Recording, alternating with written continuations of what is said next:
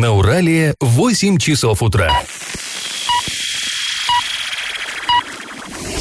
В эфире немного аналитическая, немного юмористическая и слегка музыкальная передача «Заварники» на радио «Шансон Орск». Для лиц старше 12 лет.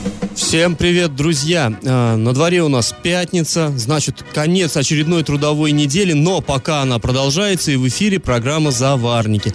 А ближайший час вы проведете с нами с Эльвирой Алиевой Доброе утро. и Павлом Лещенко. Как всегда, сегодня будут новости, но для начала немножко старостей. Пашины старости. А, улицы нашего города очень многие за свою за время своего существования сменили по несколько названий. И это, знаете, было так волнообразно. Вот приходила какая-то пора, приходили очередные перемены в нашу страну и в наш город, и начиналось массовое переименование. Вот, например, в декабре 1957 года Горсовет постановил переименовать разом 22 Орских улицы. Причем все улицы были, так сказать, именными, они кому-то были посвящены. Например, улица Василевского стала улицей Онежской. Улица Лысенко – Акмолинской. Улица Шолохова, ну мы понимаем, да, имеется в виду писатель Шолохов, Тихий Дон, Курганской. Стаханова, того самого стахановца, основателя стахановского движения, стала Пролетарской, анархиста Бакунина стала Нижегородской, Папанина, э, ну это вот полярник, летчик коммунистической, а Катаевой, ну того самого, который написал книгу «Сын полка» и много других замечательных книг, которыми мы в детстве, да и не только, наверное, в детстве, зачитывались, улицей Казахской, ну и так далее, так далее. 22, 22 наименования, 22 улицы. Чем же было вызвано это решение, да? Ну вот можно предположить, что, скажем, улицу Молотова переименовали в Енисейскую из-за того, что он э, впал в немилость, из-за такого э, бунта, осторожного бунта против нового генсека Хрущева. Как раз в том году Молотов заручился поддержкой других авторитетных членов партии и активно выступал с критикой Никиты Сергеевича. Но Никита Сергеевич э, дал щелчок по носу, ему интрига не удалась, и Молотова с формулировкой «за принадлежность к антипартийной группе» лишили всех постов, а заодно и переименовали целых три города, э, названных в его честь. Но это еще ладно при Хрущеве. Раньше могло бы, мог бы и по- покруче пострадать. Ну, а вот почему, казалось бы, да, потребовалось менять название улицы Микояна, который был вполне себе верен курсу партии, или летчика-героя Кожедуба. Вроде вот интересно, да? И мы знаем ответ на этот вопрос, но дадим его чуточку позже, во второй части нашей программы. А пока мы ждем ответа, наоборот, от вас. Ответа на вопрос нашего традиционного конкурса. Сегодня он будет не столько историческим, сколько литературным. Ну вот заговорили мы про Валентина Катаева, того самого советского писателя, героя соцтруда, автора множества наших любимых книг, которому когда-то подарили в Орске улицу и переулок, ну а потом, правда, и то, и другое забрали. Так вот, у Валентина Катаева был младший брат, тоже, ну, очень известный писатель, все вы его, конечно, знаете. Звали брата Евгением. Ну, фамилия была Катаев. Но нам он известен под другой фамилией, под псевдонимом. Под какой фамилией? Пришлите вот эту фамилию, простую русскую фамилию, нам на э, номер 8 903 390 40 40 или в соцсети «Одноклассники» в группу «Радио Шансон Ворске» или в соцсети ВКонтакте в группу «Радио Шансон Орск» 102.0 FM эм для лиц старше 12 лет. Галопом по Азиям Европам. 25 октября, то есть вчера, хоккейный клуб Южный Урал провел третий матч очередной выездной серии. Он, как и предыдущий, к сожалению, закончился поражением. И стоит тут сказать, что э, вообще этот сезон Южный Урал э, за- начал очень неудачно, вследствие чего э, даже главный тренер команды Евгений Зиновьев э, принял решение уйти в отставку. Интересная такая новость, как бы неоднозначная. Э, Жителям Орска, ну и не только Орска, собственно говоря, расскажут, так сказать, все о будущей пенсии. То есть это в кавычках. Будет такой, э, ну что ли, тренинг, такой семинар с помощью онлайн-трансляции, проведен на YouTube-канале «Повышение финансовой грамотности в Оренбургской области». Хорошее начинание. Все мы хотим узнать о будущей пенсии, которая, ну, есть некоторые призрачные шансы до нее дотерпеть.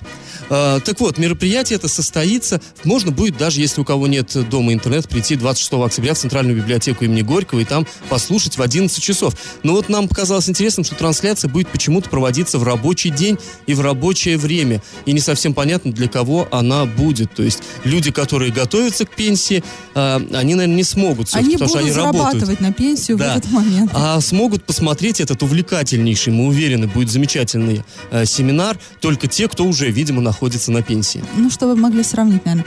Но э, обычно на YouTube записывается онлайн-трансляция, можно потом в записи посмотреть. 27 октября в Новотроицке в храме святых апостолов Петра и Павла состоится прощание с погибшими при крушении самолета Ан-148 Оксаны Красовой и ее маленькой дочкой.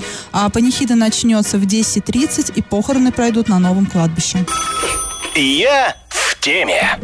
Ну, а мы снова затронем э, одну из самых, наверное, важных тем в городе на сегодня. Это тема состояния ЮМЗа. Общий долг по зарплате перед коллективом по состоянию на 22 октября составил 33, и 33 миллиона 400 тысяч рублей.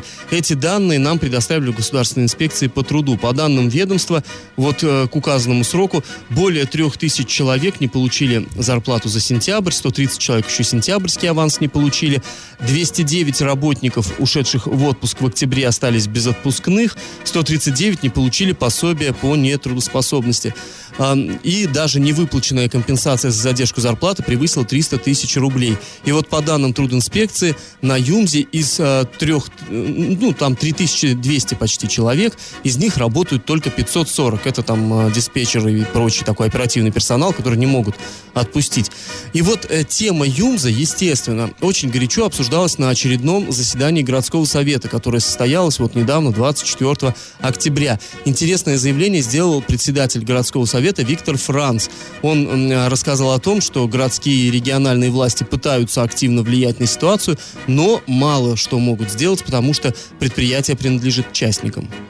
Я очень хорошо знаю сегодня проблемы городские. И люди, которые сегодня уезжают из города Орска, я не считаю, что это великая трагедия. Если человек нашел нормальную работу, и он, эта работа его устраивает, то, конечно, он не будет, даже при хорошей экономической составляющей, он не будет сегодня находиться на территории, которая не, не платит ему нормальную заработную плату. Но не все это зависит от председателя, от депутата городского совета, поскольку, если говорить, промышленность вся находится в частных руках, и повлиять на э, там предпринимателя или там магната Зюзина там, или на э, сегодня Шпака, который какое положение поставил Южуралмашзавод, значительно сложно. Но в то же время даже по своему родному Южуралмашзаводу я хочу сказать, что мы и я активно участвую в этом процессе. Собственно, и тысячи человек, которые обещали уволить сегодня с предприятия, они пока остаются на рабочих местах. Правда, получают, не работают, но получают за это пока деньги. Я еще раз, коллеги, хотел бы подчеркнуть, мы не стоим сегодня в стороне, я это подчеркну, что тысячи человек могли оказаться сегодня уволенными, но и глава, и председатель, и депутаты, которые в этом были заинтересованы, и губернатор, который взвалил на себя эту, эту ношу, приостановили ну, процесс, да, приостановлен, но, скажем так, к сожалению, не отменен. А, и мне очень это интересно было слышать, да, мы не оставимся в стороне, но в начале своей речи Виктор Франц сказал, ну что мы можем поделать с этими магнатами, которые владеют этим а, заводом, мы на них не можем повлиять. Ну, но вот, вот эту... этой фразы вы уже ставите себя в такое вот а, положение в стране. Вот эту мантру, в общем-то, мы слышим в течение последних, я даже не знаю, скольки лет, когда, да, там закрывается, закрывался в свое время никель, тоже говорили, нет, он будет работать, а потом бах, он все-таки не заработал, сказали, ну, это частный бизнес. Ну, и губернатор и тогда развивал, кстати, бурную деятельность, да, которая, ну, по сейчас, сути, собственно, чему, развивает. которая, по сути, ни к чему не привела. И мы, кстати, в, нашей, э, в нашем аккаунте Инстаграм э, Урал56 задавали вопрос, что вы думаете по поводу ситуации с, Ю, с ЮМЗ, и люди просто писали, ну, а что ты думаешь, там и так все понятно, все, завода скоро не станет. Но мы все-таки надеемся, ну, это мнение э, пользователей, да, наших подписчиков в Инстаграм. Понятно, что они на негативе, но мы все-таки надеемся, что все-таки ситуация выправится. Ну, безусловно, да. Три, больше трех тысяч человек э, обеспечивает работой. Ну и вообще, даже само по себе, это такое славное предприятие, которое к тому же находится в самом центре города, да, вот представляешь, если там просто ничего не будет, это жуть какая-то. Да, будут развалины, да, как сейчас вот на никеле. И, но, но финансовым оздоровлением, стоит сказать, скорее всего, возьмет, э, займется Газпромбанк. И вот на том же заседании городского совета э, один из депутатов, Владимир Коган, вот выслушав вот этот вот спич э, председателя горсовета Виктора Франца, он сказал, что нет, все-таки мы не должны говорить, что от нас мы ничего не можем. Мы должны а, выходить на руководство страны, как это делается в других регионах, где вот там тоже частники, тоже частники пытаются закрыть там предприятия, но вмешивается и президент и так далее. То есть мы должны этим заниматься. Ну, в, э, можно тут же сказать, что все-таки действительно сейчас в Москве проходят переговоры при участии правительства Оренбургской области, профсоюзов и прочего. И все-таки некоторая надежда на то, что э, ситуация выправится, ну, она все-таки есть. Я в теме. На заседании Орского городского совета, которое, как мы уже говорили, состоялось 24 октября, было рассмотрено ну, довольно много важных вопросов из жизни города.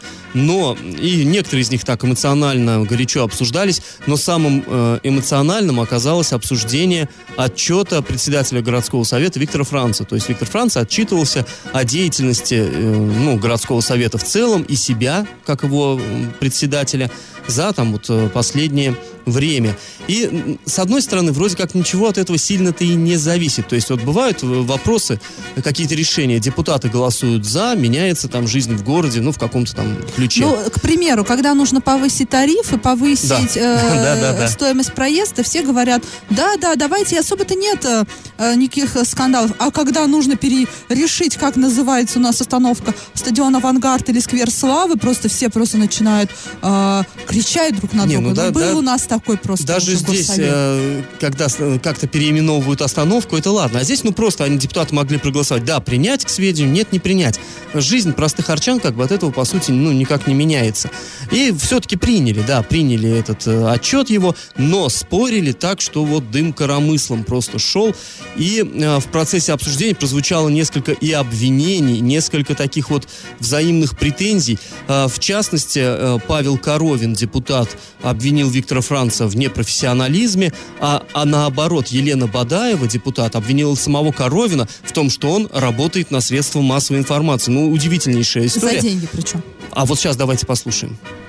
Уважаемые коллеги, представленный отчет является образцом формализма. Набор статистики без анализа и предложений, как улучшить жизнь арчан, образец, как возможности местного самоуправления превращаются в фарс. При этом поражает глубина формализма. Система пустословия проникла очень глубоко в Орскую систему местного самоуправления. В руководстве горсовета находится тормоз. И этим тормозом в реализации возможностей местного самоуправления является Виктор Абрамович Франц. Этот уважаемый ветеран явно не справляется с возложенным на него обязанностями. Дело в том, что низкий профессиональный уровень Виктора Франца в работе при исполнении обязанностей председателя горсовета сочетается его с низкими морально-нравственными качествами, граничащими с хамством. А его-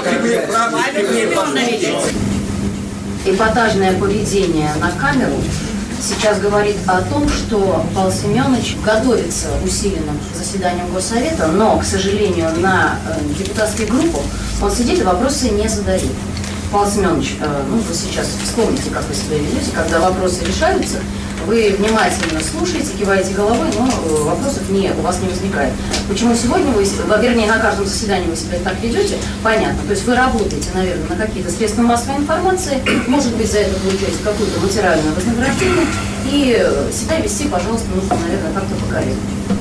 Ну, вот как-то так и проходит Вот заседание ты знаешь, да, по- совета. я согласна, наверное, с одним, что сказала Елена Бадаева. Все равно на оскорбление это переходить не надо, а тормоз это действительно оскорбление, и как-то, ну, и не, не, не гоже депутату так выражаться, и да, наверное, нужно быть повежливой. Но Елене Бадаевой тоже хотелось бы посоветовать быть повежливой. Надеюсь, она нас слушает. И, к слову, Елена Бадаева является педагогом и директором одной из школ в Орске. Наверное, ей тоже нужно быть поосторожнее с выражениями а, в плане того, что кто на кого работает и кто за это получает деньги. Просто Елена Бадаева-то она работает на народ, на нас. Это вот, собственно, ее работа тоже. Поэтому а, как-то вот, если, например, работу Павла Коровина мы хоть как-то можем наблюдать, ну, например, его дом является, как вот называется вот аббревиатура? Ну, ТСЖ. ТСЖ, да, один из образцово-показательных домов в плане коммуналки. А вот лично я не знаю, как, чем отличилась Елена Бадаева как депутат. Ну, э, здесь, э, может быть, она, наверное, и не очень заметная работа вот так широкой публике. Но, вообще, ты сейчас, знаешь, мне видимо, кажется, скоро выборы, да. Это и вообще вот- интересная тенденция. Наши депутаты любят друг друга обвинять э, в самопиаре. Дескать, вы занимаетесь пиаром, вы только пиаром и занимаетесь. Но вот такого... И, кстати, еще любят тоже власть имущие обвинять журналистов, что во всем виноваты журналисты. Они раскачивают лодку, они вообще всячески вот вредят на всех фронтах. Но вот такой симбиоз, что журналисты подкупают депутатов, чтобы те себя плохо вели на заседаниях, срывали э, заседания, и журналистам было про что писать. Ну вот на моей памяти впервые. Я вообще предлагаю тему развить. Вполне возможно, что коммунальщиков тоже, э, коммунальщики тоже на зарплате у журналистов. Потому что откуда в городе столько аварий? Журналисты платят коммунальщикам, чтобы те устраивали аварии, а мы про это писали. Эксклюзивчик, чтобы Да, бомбануло, и да, я что? думаю, да, что и пенсионная реформа это тоже дело рук журналистов. Ну, в любом случае, кто-то же должен быть вот в этом во всем виноват. Пашины старости. В начале этой программы мы рассказывали о том, как в Орске в 57 в 58 году переименовали разом 22 улицы. А, И вот интересно, чем же это было вызвано? Вот с чего такой вдруг интерес? Почему стали отнимать улицу у таких прославленных, важных людей? А, Ну, на самом деле, просто 11 сентября 1957 года вышел указ Президиума Верховного Совета СССР, который назывался «Об упорядочении дела присвоения имен государственных и общественных деятелей краям, областям, районам, а также городам и другим населенным пунктам, предприятиям, колхозам, учреждениям, организациям». Такое вот длинное название. И в этом документе интересно, вот оттуда можно зачитать цитату. Э, цитата. «Великий Ленин учил советских людей быть скромными и сам был образцом скромности и простоты, непримиримым противником возвеличения его имени. При жизни Ленина его имени присваивалось ни одной области, ни одному району или городу. В период распространения культа личности имена государственных общественных деятелей еще при их жизни стали присваиваться большому количеству районов, городов, поселков, предприятий, колхозов и учебных заведений. Такая практика ведет к неправомерному возвеличи- возвеличению отдельных личностей, умаляя роль партии как коллективного руководителя и организатора масс и не способствует правильному воспитанию кадров в духе партийной скро- скромности. Конец цитаты. Ну, э, в общем-то, есть в этом своя логика. В 30-х годах тоже по стране и по Орску, в частности, прокатилась волна переименований, когда э, жившим в то время партийным де- деятелям дарили улицы, а потом деятели оказывались врагами народа, и приходилось срочно эти улицы переименовывать. Вот несколько таких прошло громких кампаний. Ну, кстати говоря, вот несмотря на вот эту борьбу с культом личности, нынешний это проспект Мира, а, тогда, в 57 году, все еще назывался проспектом Сталина, и решение избавиться о памяти вот о вожде было принято местными властями только в 1961 году, потому что, ну, знаете, борьба с культом личности была очень и очень осторожной. Ну, а мы напоминаем про конкурс. Под какой фамилией известен младший брат писателя Валентина Катаева? Брата звали Евгением, а писал он под псевдонимом. Этот псевдоним вы, конечно, все знаете. Простая фамилия. Пришлите ее нам на номер 8 903 390 40 40 в соцсети «Одноклассники» в группу «Радио Шансон Ворске» или в соцсети ВКонтакте в группу «Радио Шансон Орск» 102.0 FM. И получите приз от шоу «Заварники» для лиц старше 12 лет. Галопом по Азиям Европам. А, В Оренбурге экстренно сел самолет из-за смерти трехлетнего ребенка на борту. По предварительным данным, а, трагедия произошла 24 октября на борту воздушного судна Boeing 737-800, который выполнял рейс Москва-Душанбе. В связи с этим самолет совершил экстренную посадку в аэропорту Оренбурга, где а, его уже ждала бригада скорой медицинской помощи. Врачи выполня- выполнили все неотложные реанимационные мероприятия, но они не дали положительного результата. Ко всему прочему, на борту также был врач, который также пытался реанимировать ребенка, но, к сожалению, он умер. Причины трагедии не сообщаются. Возможно, ребенок был болен. В Оренбурге возбуждено уголовное дело по факту превышений ПДК по сероводороду в 25 и 14,5 раз. Ну, мы об этом рассказывали, в принципе, вы, наверное, эту историю помните. Со- вот эту информацию о возбуждении уголовного дела сообщила пресс-служба прокуратуры Оренбургской области.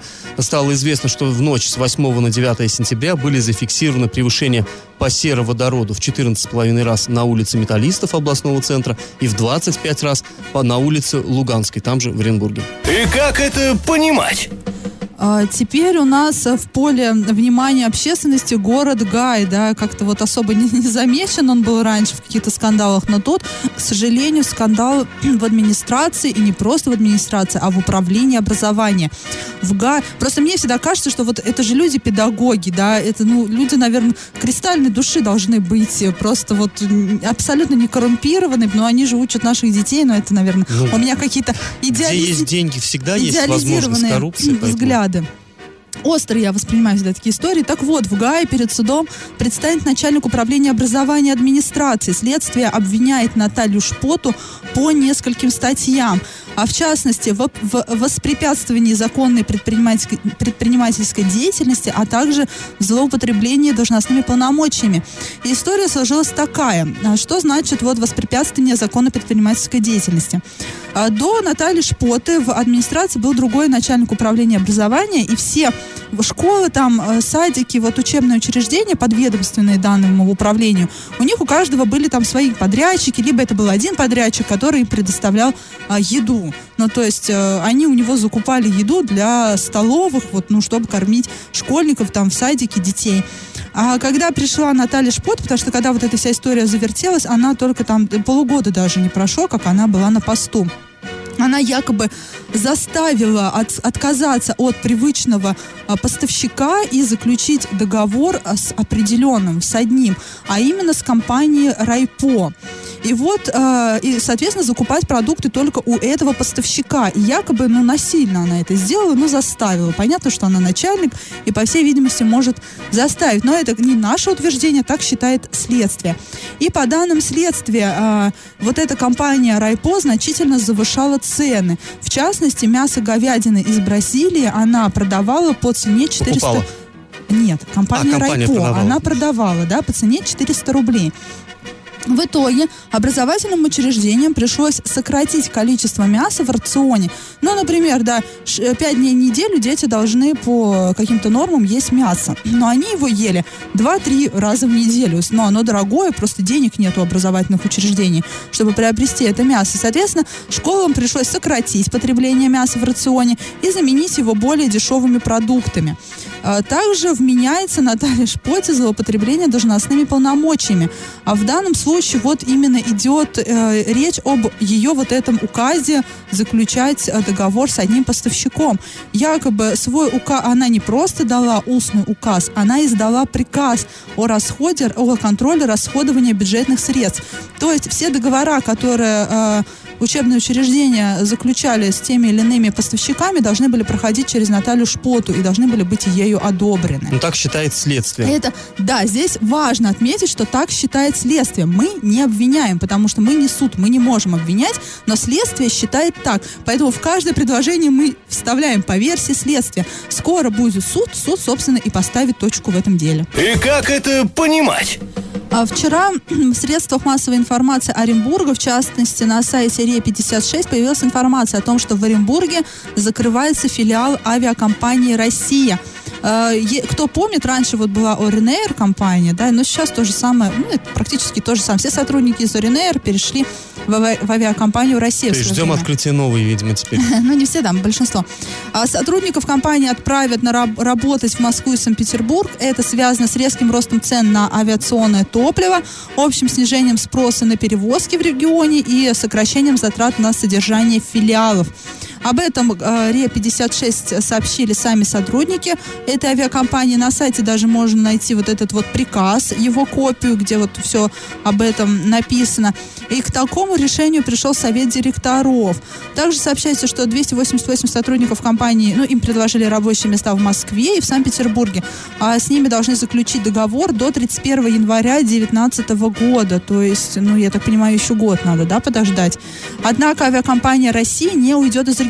То есть, чтобы вы понимали, то, что закрывается филиал компании России, это то есть закрывается ну, офис. А, офисные сотрудники, они переводятся, там им предложены а, должности в Москве и Санкт-Петербурге, но э, авиакомпания, то есть самолеты, они из региона не уйдут. Авиаперевозки также и будут э, осуществляться. В Оренбурге останется лишь станция технического обслуживания и контакт-центр. И мы напоминаем, что вопрос о сокращении оренбургских сотрудников авиакомпании «Россия» поднимался еще осенью 2016 года. Но тогда директор авиакомпании «Россия» э, Дмитрий Сапрыгин заявлял, что все договоренности в отношении оренбургских пилотов и бортпроводников исполняются. Руководство авиакомпании утверждало, что не собирается сокращать, но тогда э, более тысячи человек перешли и вот, но, и, скажем так, это вот было на том этапе, когда как раз-таки э, сотрудники из Орин Air переходили в авиакомпанию «Россия». И, кстати, вот этим вопросом э, кадровым даже интересовался Юрий Берг. Он как-то вот... Э, ну, неудивительно, да, довольно большой коллектив, Да, конечно. большой коллектив, и он тогда, скажем так, сделал свое дело, и действительно тогда сотрудников не сократили, сотрудники из Орин Air перешли в Россию, а в авиакомпанию. Но теперь опять встает вопрос о том, что сокращение штата, да, там планируется, и что будет с сотрудниками. Но опять же нас, э, нам говорят, что нет, никого не уволят, им вот будут предложены должности, кстати, в более хороших городах, чем Оренбург. Да, люди поедут покорять столицу. Новость дна. В дежурную часть полиции обратился 25-летний житель э, Оренбурга. Сообщил, что его ограбила женщина. Сотрудниками полиции было установлено, что потерпевший и вот эта женщина, мало ему знакомая, вместе употребляли алкогольные напитки. В какой-то момент женщина схватила со стола пепельницу и ударила ею по лицу своего вот нового знакомого. Потом еще немножко его побила руками и отобрала у него, как это официально называется на юридическом языке, открыто похитила э, сотовый телефон и навигатор. По горячим следам полицейские задержали 41-летнюю жительницу города Оренбурга. И вот что в полиции сообщили. Со слов потерпевшего, он просил новую знакомую вернуть принадлежащее ему имущество, но она сказала, что ей нужно нужны деньги.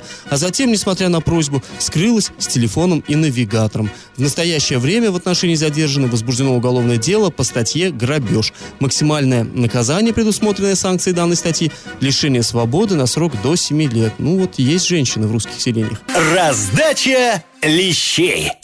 Ну что ж, друзья, подводим итоги нашего конкурса. Младшего брата Валентина Петровича Катаева звали Евгением Петровичем Катаевым. Ну, это по паспорту. А более он нам известен под псевдонимом. И псевдоним этот, знаете, был создан так простенько. А, обычно журналисты используют этот трюк. А, в качестве псевдонима они используют а, свое отчество. Вот я, кстати, тоже первый раз, когда писал под псевдонимом, был Павел Алексеев.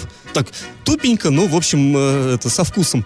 Проторенная дорожка. И вот здесь Евгений Петрович Катаев, он нам известен как Евгений Петров. Ну, кто это? Это соавтор э, «Золотого теленка» и «12 стульев», точнее, наоборот. Вместе вместе с Ильей Ильфом. Это, кстати, тоже не настоящая фамилия. На самом деле его фамилия была Ильи Ильфа Файнзельберг такая сложная, трудно выговаривать, поэтому Ильф. А, а Евгений Катаев стал Петровым, потому что, ну, чтобы вот э, как бы немножко отодвинуться от своего э, маститого, такого знаменитого писателя, брата своего. Вот они вдвоем, Ильф и Петров, придумали э, Остапа Бендера, э, героя советской литературы, ну и до сих пор, мне кажется, это один из самых любимых героев литературы в народе. В общем, правильный ответ Евгений Петров. И победителем у нас сегодня становится Наталья 3352. Наталья, поздравляем. Друзья, прощаемся с вами. Этот час вы провели с Эльвирой Алиевой. И Павлом Лещенко. Счастливых выходных. Услышимся в понедельник. Завариваем и расхлебываем в передаче «Заварники». Каждое буднее утро с 8 до 9.00 на радио «Шансон Орск». Для лиц старше 12 лет. Радио «Шансон». СМИ зарегистрировано Роскомнадзором. Свидетельство о регистрации Л номер ФС 77 68 373 от 30 декабря 2016 года. Для лиц старше 12 лет.